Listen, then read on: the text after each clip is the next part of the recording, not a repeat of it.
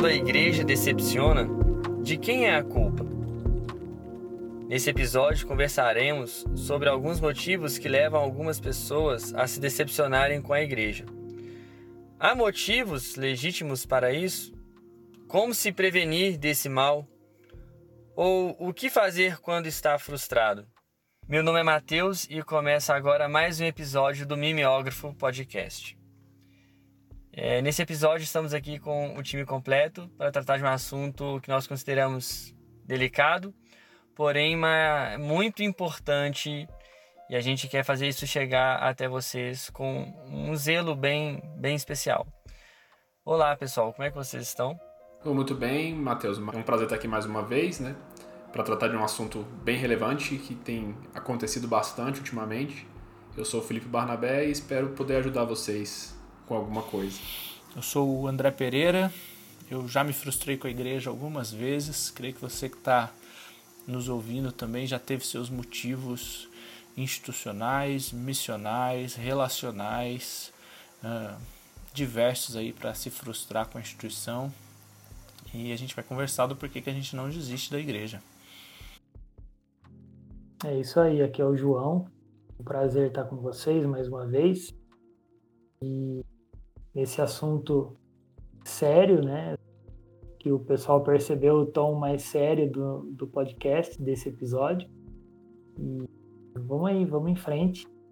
É, encarar essa demanda aí tão necessária e urgente para a igreja. Será que seria um exagero da minha parte dizer que todo cristão já se decepcionou em algum momento com a igreja? Ou se isso ainda não aconteceu, é, isso vai acontecer? É questão de, de esperar? É um exagero da minha parte? Eu acho que não é. é eu acho que não. Eu acho que é, é comum você ter esse tipo de, de reação. Eu só não sei é se todo tipo de decepção com a igreja é saudável e a minha impressão é de que não é, que tem decepções que elas são válidas, mas as reações a ela devem ser bem avaliadas, porque uma coisa é você se decepcionar e você ficar lá porque você quer perdoar e exercer toda aquela questão de, das virtudes cristãs que a gente conhece muito bem, né? E outra coisa é você se decepcionar e se afastar.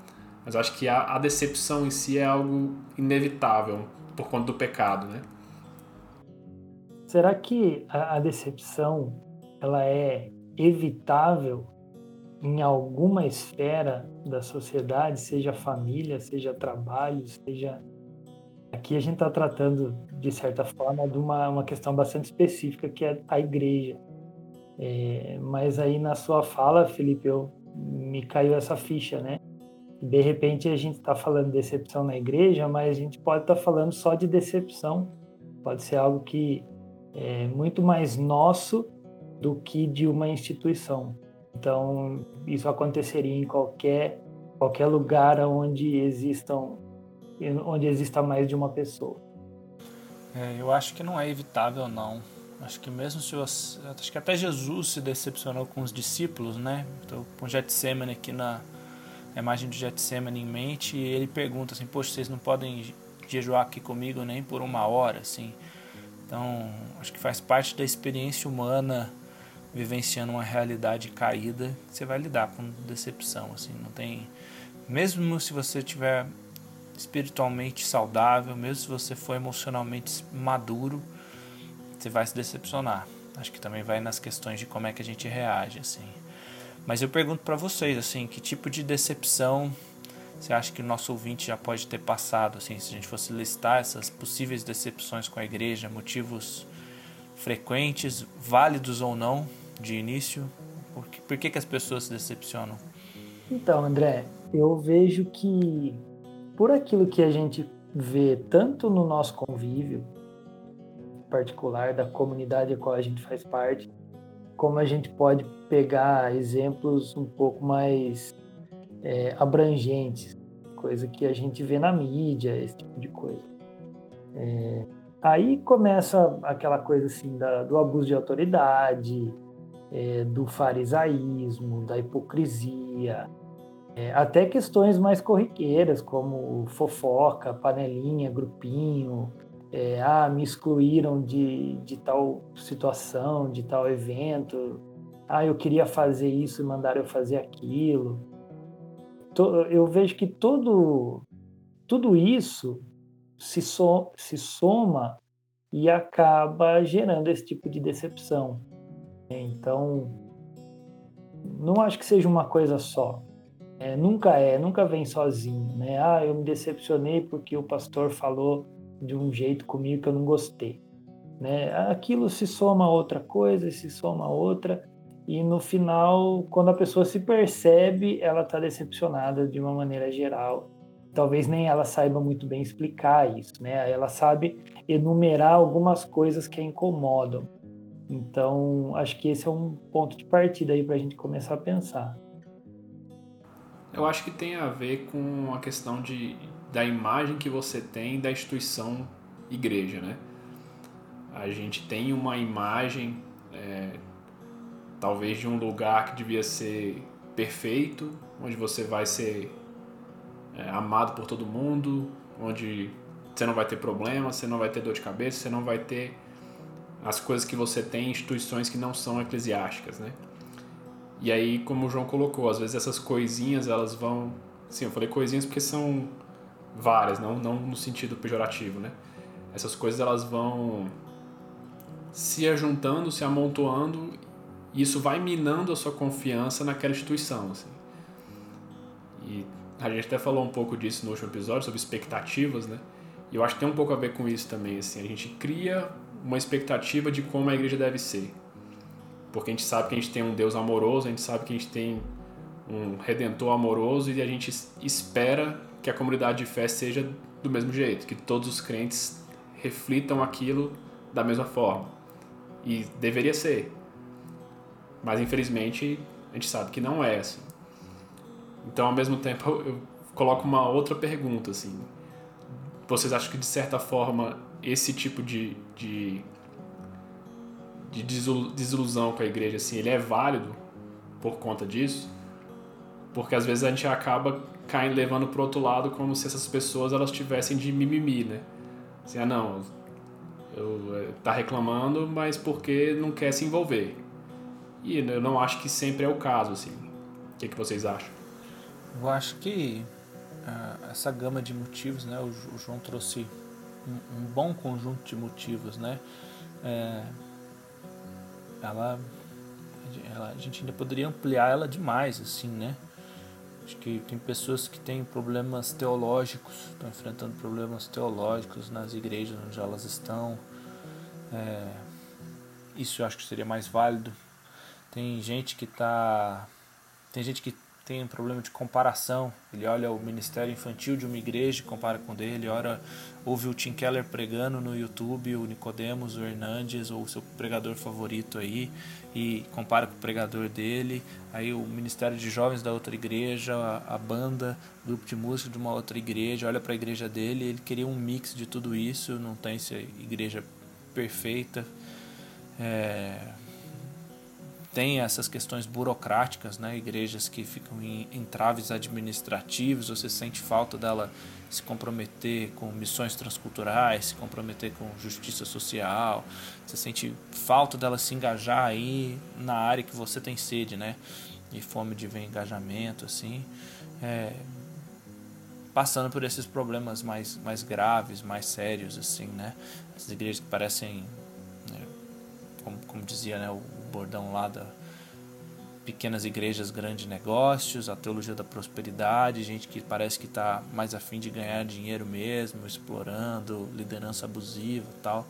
Então, acho que parte dessa pergunta do se é válido ou não vem muito, né, de avaliar, assim, né, né que tipo de frustração é essa, assim, né? Se a frustração é inevitável, quando que, que a gente reage ou não a ela, assim, de uma forma mais enfático, como é que a gente administra ela? Olha, Felipe, se é válido ou não, é, pensando aqui agora a partir do ponto seja uma decepção não entre membros, não entre irmãos, vamos dizer assim, da igreja, mas no caso de liderança e liderado, sabe?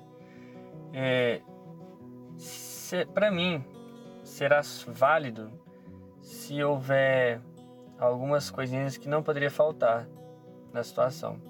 Seria humildade, seria autocrítica, porque, para ser honesto, é, vai, é, vai existir algumas coisas que eu não vou concordar ou não irão concordar comigo, mas para mim a grande questão é: se tiver maturidade na situação, eu acho que é válido. É difícil de falar porque às vezes a pessoa está ouvindo a gente e pode pensar, ah, mas você não sabe o que aconteceu, sabe? E de, for, de alguma forma a gente tenta falar de uma maneira que seja mais geral, assim.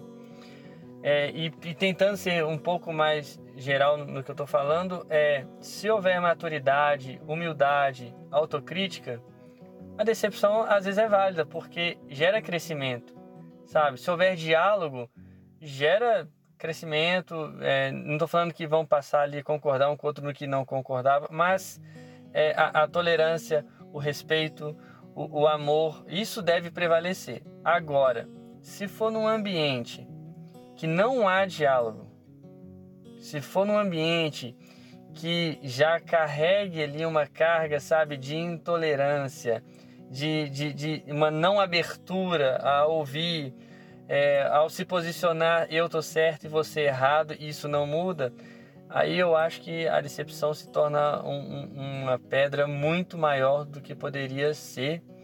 Eu acho que a decepção leva, em vez de levar para um caminho de edificação, de crescimento, de aprendizado, vai levar para um outro lado. E aí eu já acho que ela não é válida mais.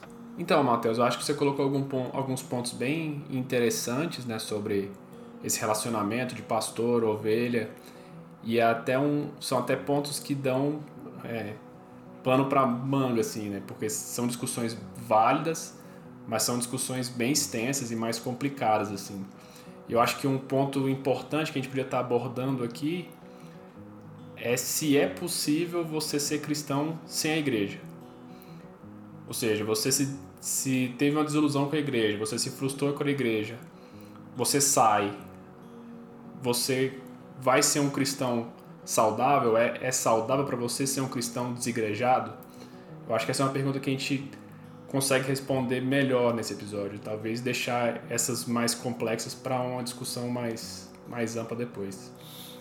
Bom, eu acho que essa pergunta ela é, ela é fácil, ela é direta. Assim. Não dá para ser cristão e, e ser desigrejado. Não dá para ser cristão e não fazer parte do corpo de Cristo. Não dá para. Deus é trino, Deus é comunidade, Deus é ser, Deus é na relação, né?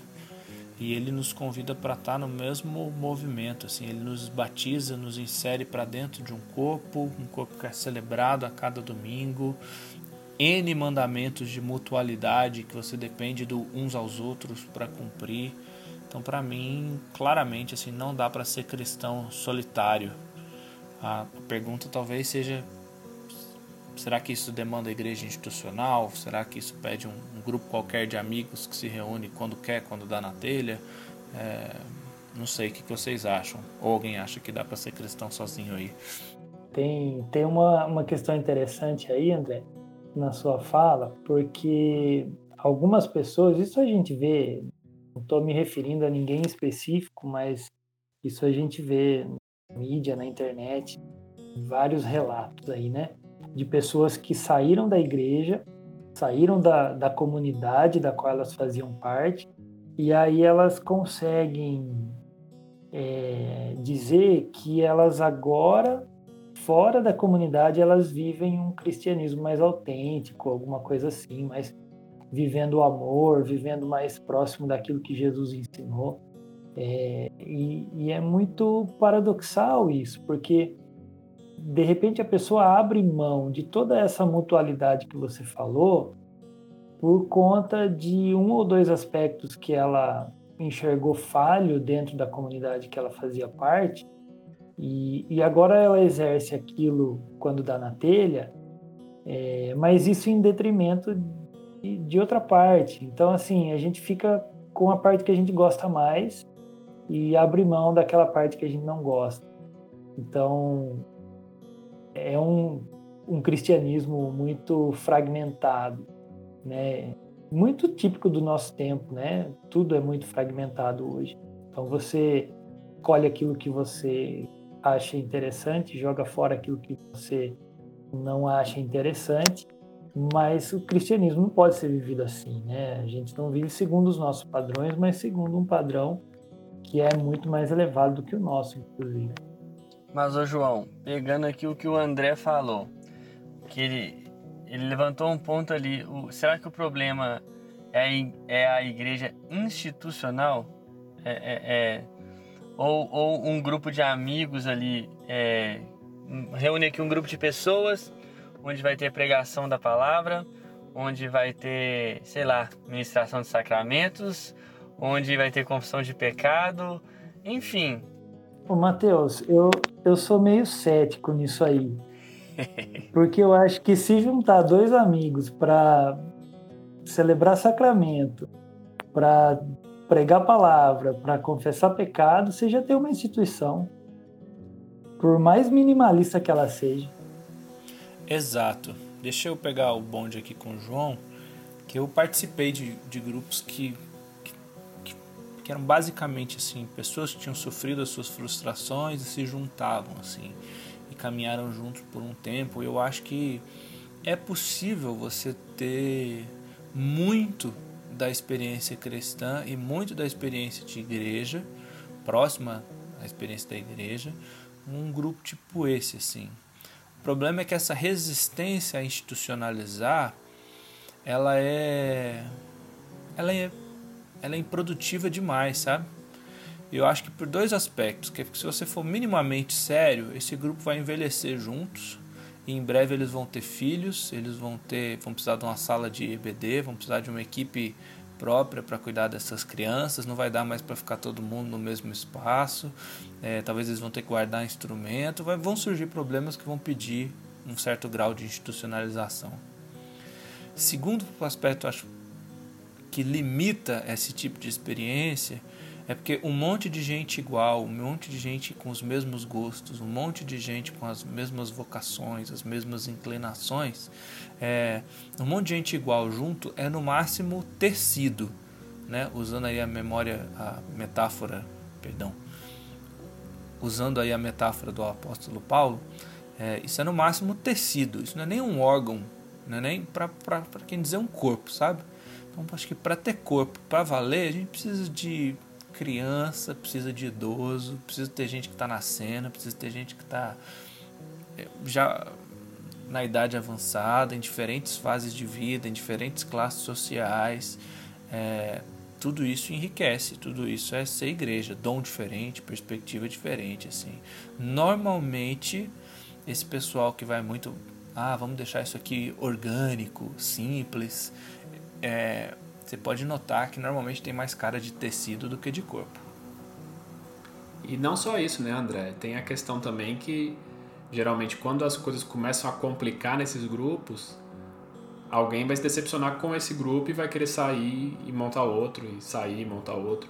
E, e aí vai ser mais flexível, mais aberto. É, exatamente, você vai abrindo mais. E a questão é, é que nós somos ensinados a, a amar, né? E o amor, ele, ele é paciente, ele é perdoador. Eu acho que a gente tem que aprender a lidar com os nossos irmãos e lidar com as falhas dele das formas que elas vêm a nós, a forma que Deus colocou essas pessoas ao nosso redor, né? A gente, como o João colocou bem, se a gente for ficar selecionando aquilo que, que eu gosto e que eu não gosto, então eu vou estar numa comunidade só se ela se adequar é, exatamente ao que eu acho que é certo e errado e a forma como eu gosto que seja. Ah, você nunca vai achar. Você vai sempre continuar se frustrando, assim. E aí, voltando à questão que a gente colocou no começo, assim, a frustração com, com a vida, ela existe por conta do pecado, assim, mas a forma como você lida com isso, ela, ela mostra onde é que o seu coração tá. Se o seu coração ele tá voltado para si mesmo, do tipo, ah, eu vou buscar o meu bem-estar e a minha felicidade e se tiver ruim eu saio mesmo. Ou se não, meu coração está em servir junto com as pessoas que Deus colocou aqui, eu vou aprender a amá-las e perdoá-las e saber andar com elas. Eu também tenho minhas falhas, eu vou saber ser humilde de reconhecer e de melhorar e vamos crescer junto. E volta um pouco na questão que o Mateus colocou de, de amadurecimento, assim, né? De, faz parte do crescer, passar por esse tipo de coisa, porque a gente cresce na dificuldade mesmo, né? Então faz parte disso, assim, do, desse processo de crescimento espiritual, você lidar com esse tipo de coisa. A igreja, ela tem uma propriedade que ela, ela revela a igreja futura, né? Nova Jerusalém, assim. Então você tem muitas coisas maravilhosas ali dentro, mas a gente, a gente ainda não está lá. A gente vai chegar. Então a gente tem que aprender a ver tudo isso de bom, reconhecer tudo isso de bom, mas falar assim, ok, como eu não estou lá ainda, eu tenho que lidar com esse pecado aqui, isso faz parte. Mas não quer dizer que, que tem que ser tudo ruim. Tem um, um meio termo que tem que ser encontrado.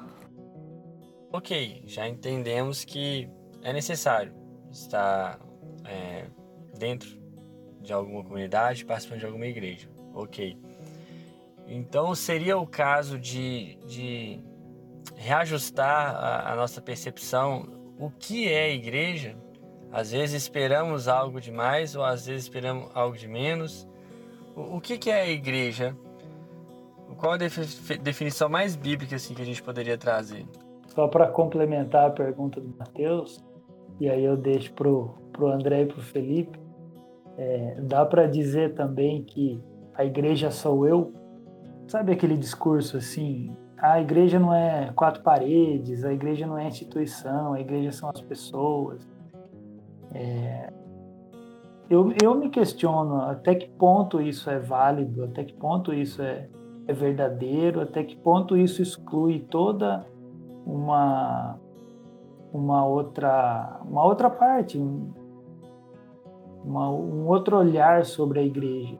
Né? Me parece minimalista demais, me parece reducionista demais, quando nós atribuímos apenas é, a igreja às pessoas. Bom, eu não, não vou assumir aqui a responsabilidade que o Mateus deixou para a gente não, né, de dar a definição mais bíblica possível. É, acho que é, é muita coisa quem somos nós, né? Mas eu acho que inevitavelmente uma boa definição ali, andando por linhas bíblicas, ia passar, porque a igreja é a comunidade dos remidos por Jesus, homens, mulheres de diferentes idades, de diferentes classes sociais, de diferentes origens, etnias, países que estão comprometidos sim em viver como discípulos, como discípulas de Jesus e estão unidas a Jesus, têm Cristo como cabeça e então estão unidos uns aos outros também. Tem uns aos outros como corpo, fazem parte do mesmo corpo. Essa metáfora rica aí que Paulo explora em Coríntios 12, 1 Coríntios 12, Efésios 4, assim. Então, em função disso, a igreja está buscando amadurecer nessa semelhança com Jesus, ela quer aprender a pensar como Jesus, sentir como Jesus, agir como Jesus. Isso leva ela a uma prioridade em buscar a vontade de Deus, engrandecer a Deus, querer glorificar a Deus e também servir né, uns aos outros, edificar ali mutuamente em alcançar os perdidos. Assim, seriam os compromissos que eu acho fundamentais. Ah, para a pergunta do João sobre acho que definitivamente não dá para falar que a igreja sou eu, porque sacrifica todo esse aspecto comunitário mas eu, eu entendo a, a ênfase na igreja são as pessoas e não a igreja é o prédio, a igreja não é a instituição, a igreja não é a bandeira denominacional e tudo mais. Eu entendo esse tipo de frase porque eu acho que é relativamente comum a gente encontrar uh, um membro da igreja que está mais preocupado com o prédio do que no amadurecimento espiritual dos membros ou a pessoa que está mais preocupada se põe ou não ar condicionado do que com a situação com os vulneráveis da cidade, ou as pessoas que estão publicar, estão ali, estão querendo desenvolver um braço da instituição, mas a instituição é centrada em si mesma, não faz missão onde ela está, nem em outros países. Então, sabe, eu eu, eu consigo entender um pouco melhor uh, essa, essa, esse comportamento do, do Igreja Somos Nós, assim. Embora eu acho que sim, é fácil o pêndulo ir para outro lado e cair num simplismo que não é saudável também. Eu coloquei a questão dessa maneira porque porque às vezes me parece um, uma fuga, né? Falando aqui desde o início sobre decepção, decepção com a igreja e motivos que fazem com que as pessoas se afastem da igreja. E se tudo isso que você falou, né, André, que caracteriza uma igreja nos moldes bíblicos, moldes é, dignos aí de Jesus, se a gente não tem isso em mente é, e a pessoa está de alguma forma decepcionada, dizer a igreja sou eu pode cair numa, numa armadilha de dizer que eu não preciso da igreja institucional, que eu não preciso é, daquelas determinadas pessoas que me decepcionaram, que me frustraram. E então aí eu acho que a gente tem um problema, né?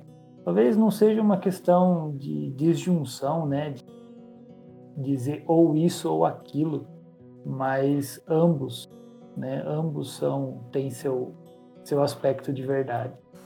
Cara, eu acho que eu entendo um pouco do pessoal que fala que nós somos a igreja e tudo mais. É, uma imagem que pode ajudar a gente a entender isso é a do, do Colin Marshall e do, do Tony Payne no livro A Treliça e a Videira, né? Não dá para confundir a importância da treliça, do que é o organismo vivo, do que são as pessoas, gente que está amadurecendo, gente que está crescendo junto, ligado em Cristo, fluir do Espírito, presença do Espírito, com aquilo que é CNPJ, com aquilo que é lista de membro, com aquilo que é ah, placa denominacional, ah, contabilidade e tudo mais. Agora, não dá para deixar de considerar a, a, tendo destacado né, a prioridade de um sobre o outro, acho que não dá para deixar de considerar a importância da trelista para a videira. Assim. Então, eu acho, como falei, né, a institucionalização em algum grau vai ser inevitável. E tem diversas partes do que diz respeito à, à saúde da videira que diz respeito ao compromisso público que as pessoas assumiram umas com as outras ou não, e é daí que vem a ideia do hall de membros, uh, da hierarquia e de prestação de contas que, que você tem aí com as lideranças ordenadas, as pessoas instituídas para ajudar em determinadas funções. Então, talvez isso você tem aí né, salário, cargo, é, equipe, pessoal. Então, a gente precisa saber fazer a distinção, é, dar prioridade para a videira, para as pessoas, para a comunidade e reconhecer a importância da treliça, da instituição, do porquê que certos marcos existem, para que, que certos cargos, listas e tudo mais, a função disso para a videira, não como um fim em si mesmo, sabe? Mas acho que não dá para cair num, num anarquismo gospel, não seria saudável. Eu acho que o André tocou no ponto muito bom aí, que é prioridade, né? a igreja sempre vai priorizar pessoas. A igreja saudável. a igreja saudável, é. Boa, boa colocação.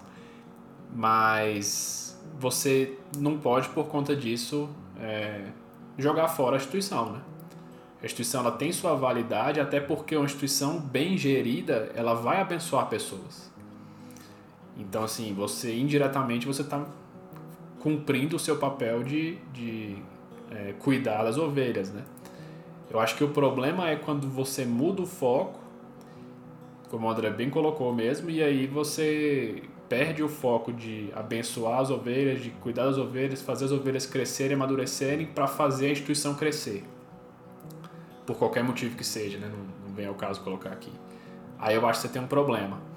Mas eu acho que você falar a igreja somos nós, pensando nesse sentido de que a prioridade da igreja são as pessoas, é válido. É bom. Agora você fala, a igreja somos nós e porque eu quero um rompimento completo com a instituição, aí eu acho que você tem um problema. Eu gostei desse termo aí de anarquismo gospel aí. E, e aí eu acho que você tem um problema. É porque fala assim, ah, Jesus Cristo fundou uma denominação. Evidentemente que nos moldes que a gente vê hoje, não. Não dá para falar isso, né? É, embora algum católico romano que esteja nos ouvindo talvez proteste. É... Católico romano protestando na vale... mesma frase foi bom. Agora, assim, estabeleceu liderança, escolheu apóstolos. A, a igreja primitiva distinguiu funções da, da liderança de ensino para a liderança de, ser, de serviço às mesas, deixou critérios para a escolha dessas lideranças, tinha suas listas é, de viúvas a serem atendidas, né, por exemplo, assim. Então, Claro que isso foi um processo orgânico e em algum momento essa institucionalização chegou em, em graus que todos nós aqui concordaríamos como exagerados, mas não estamos falando de um anarquismo gospel, isso nunca aconteceu de ser cada um por si, não ter a quem prestar conta, não ter uma figura de referência, o próprio fato da gente ter um cânon, né?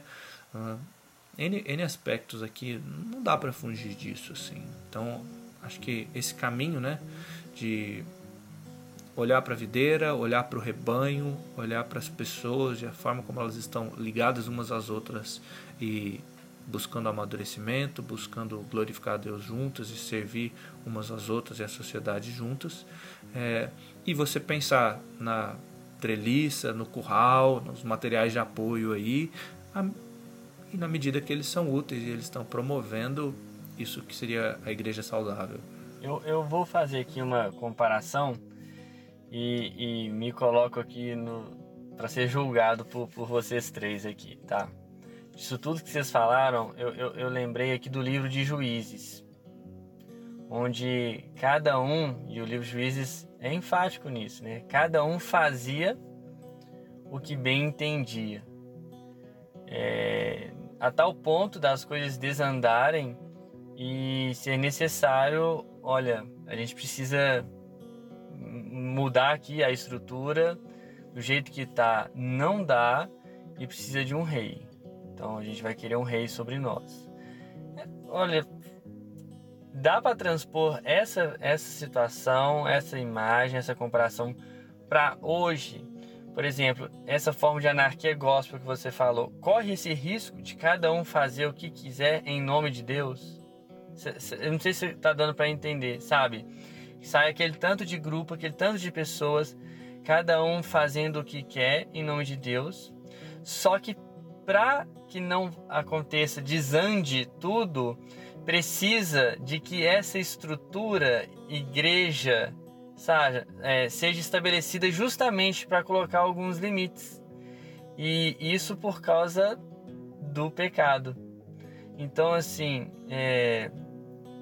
e aí? O que vocês pensam? É válida essa comparação? É, eu acho que dá sim, Matheus. Acho que dá para pensar por esse caminho. É, inclusive, pensando que essa crítica ela não cabe só a um membro de igreja, mas ela cabe a todo o corpo. Né? Então, quando você tem uma instituição com uma fé, com uma organização, com um rol de membros, como você falou, você limita a ação do pecado ao máximo para que a igreja continue é, pegando a nossa fala anterior aí, para que a igreja continue olhando para as pessoas e servindo as pessoas. Né? É, não só o membro e às vezes ah, eu preciso obedecer à hierarquia, como também o, o líder que está acima dizer não, aqui quem manda sou eu porque eu sou o líder. E aí entra aquela questão do abuso de autoridade, do farisaísmo, que também é uma questão é, apresentada nos evangelhos, a gente sabe disso. É, o, o rigor que Jesus tratou com os fariseus exatamente por essa questão da autoridade. É, então, acho que é uma crítica que cabe para toda a igreja. Né? A gente precisa estabelecer os nossos limites, porque a gente precisa ter humildade e reconhecer que os efeitos do pecado estão aí para atrapalhar a vida de todo mundo. Então, eu quero insistir em retornar na primeira pergunta na abertura desse podcast. Quando a igreja decepciona, de quem é a culpa? Por que, que eu quero retornar aqui? Porque a decepção, pelo que a gente viu, vai, vai ser algo que vai acontecer. Porém, estou decepcionado. Como eu devo proceder? Como eu, o decepcionado, devo proceder? Ou então, é, como a liderança da igreja vai proceder? Vamos, vamos começar com o eu decepcionado, a pessoa? Bom, acho que por mais genérico, aberto que seja, a culpa da decepção na igreja é, é do pecado, assim. Então, acho que começaria essa resposta aí antes de passar para mais alguém, falando que lembrar que a culpa é do pecado e isso sempre traz à tona de que Jesus se importa, Jesus já está lidando com a questão, já assumiu ela na cruz e que você faz parte da culpa. Então, acho que lembrar disso é, é sempre falar assim: bom, eu me frustrei, mas o pecado que gera isso é um pecado que Jesus está carregando, ele carregou o meu. Quando eu olho para algum motivo de frustração e eu quero apontar o dedo acusando de uma maneira impiedosa, de uma maneira a abandonar e de não me importar e fugir, eu tenho que lembrar que Jesus não fez isso com os meus erros, com o meu pecado, que ele se importou assim. Então acho que isso convida a, a lembrar, quando eu lembro dos meus pecados, e das frustrações que eu joguei para Deus e das frustrações que eu posso ter colaborado para outras pessoas da igreja terem, é, eu olhar para essas frustrações através da cruz me ajuda a me, colocar no lugar certo e colocar a pessoa é, num lugar mais favorável ao cuidado, à, à renovação do compromisso, à disposição de perdoar mais uma vez. Eu acho que o André colocou o ponto bem, que é o ponto do pecado mesmo. E eu acho que uma forma de você lidar com ele é de autoexame mesmo, assim, né? Você tentar ver qual é a motivação do seu coração para ter aquela frustração. Ah, às vezes você vai perceber que é simplesmente orgulho ou, ou, ou algum tipo de, de autojustiça, assim, você se sentiu injustiçado porque você achava que você merecia mais. Veja bem, não sei quais são todas as situações, estou colocando algumas possíveis aqui, né? Que o que eu, meu ponto é justamente que o pecado ele vai te fazer enxergar algumas situações que às vezes são normais, que são atrito entre pessoas que pensam diferente, que estão ali é, lidando com seus próprios pecados também, com suas próprias frustrações com outras coisas e às vezes você, o, o seu próprio pecado te faz enxergar aquela situação como algo além do que ela poderia ser. O que poderia ser um, um período de crescimento, poderia ser uma experiência de, de amadurecimento para a igreja, acaba se tornando um motivo de frustração e desilusão, briga, que é, é o que o pecado faz, né?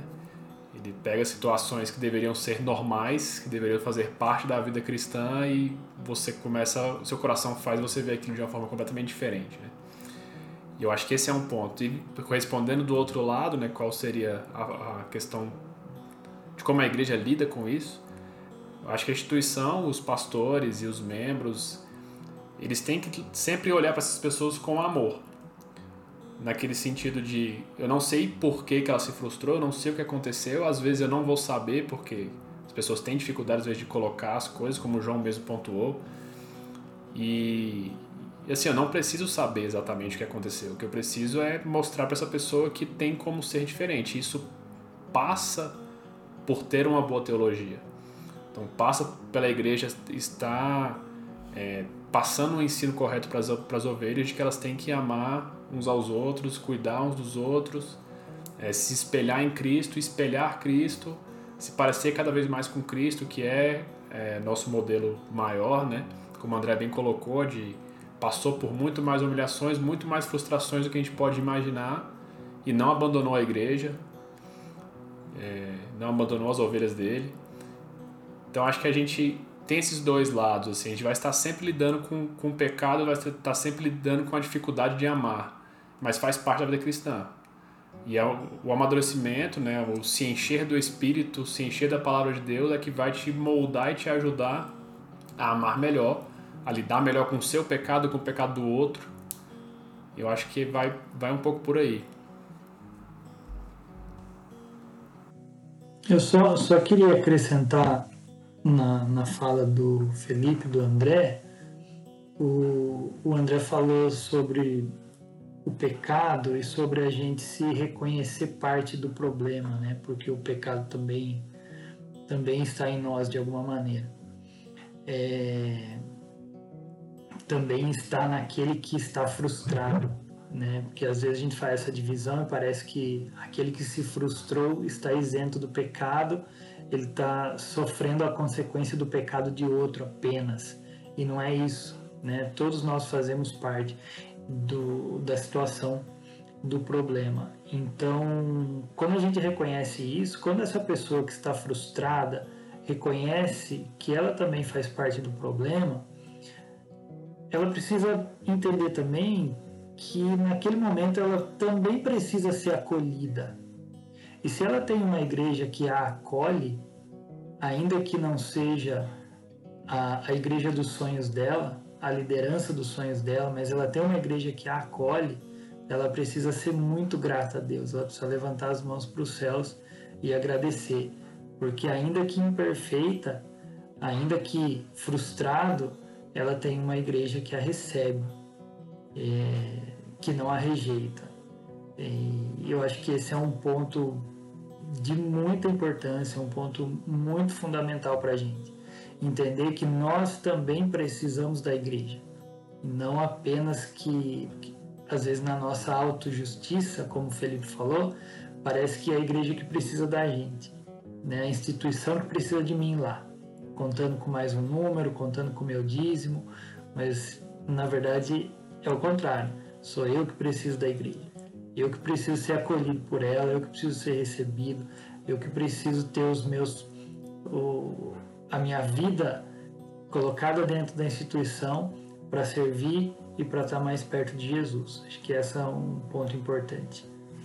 Então, é isso. Eu espero que você que está nos ouvindo e já passou ou está em meio a uma situação dessa de decepção, é, por mais que foram colocados aqui argumentos, pontos de vista, pensamentos, eu quero recorrer aqui a, a algo que deve anteceder a tudo isso, que eu quero recorrer ao Espírito Santo de Deus, que ele ministre ao seu coração e que ele traga, traga cura, é, perdão, porque falar de decepção e não falar de perdão também seria incompleto, e que você possa ter alegria em se reunir e adorar a Deus publicamente, comunitariamente e que possa continuar crescendo em Cristo Jesus.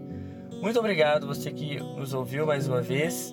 Muito obrigado se você já curtiu a nossa página no Instagram, mimeógrafo.lab. Se ainda não fez, fica aqui o convite para que você faça e convide outras pessoas a estarem conosco. Um grande abraço, até o próximo episódio.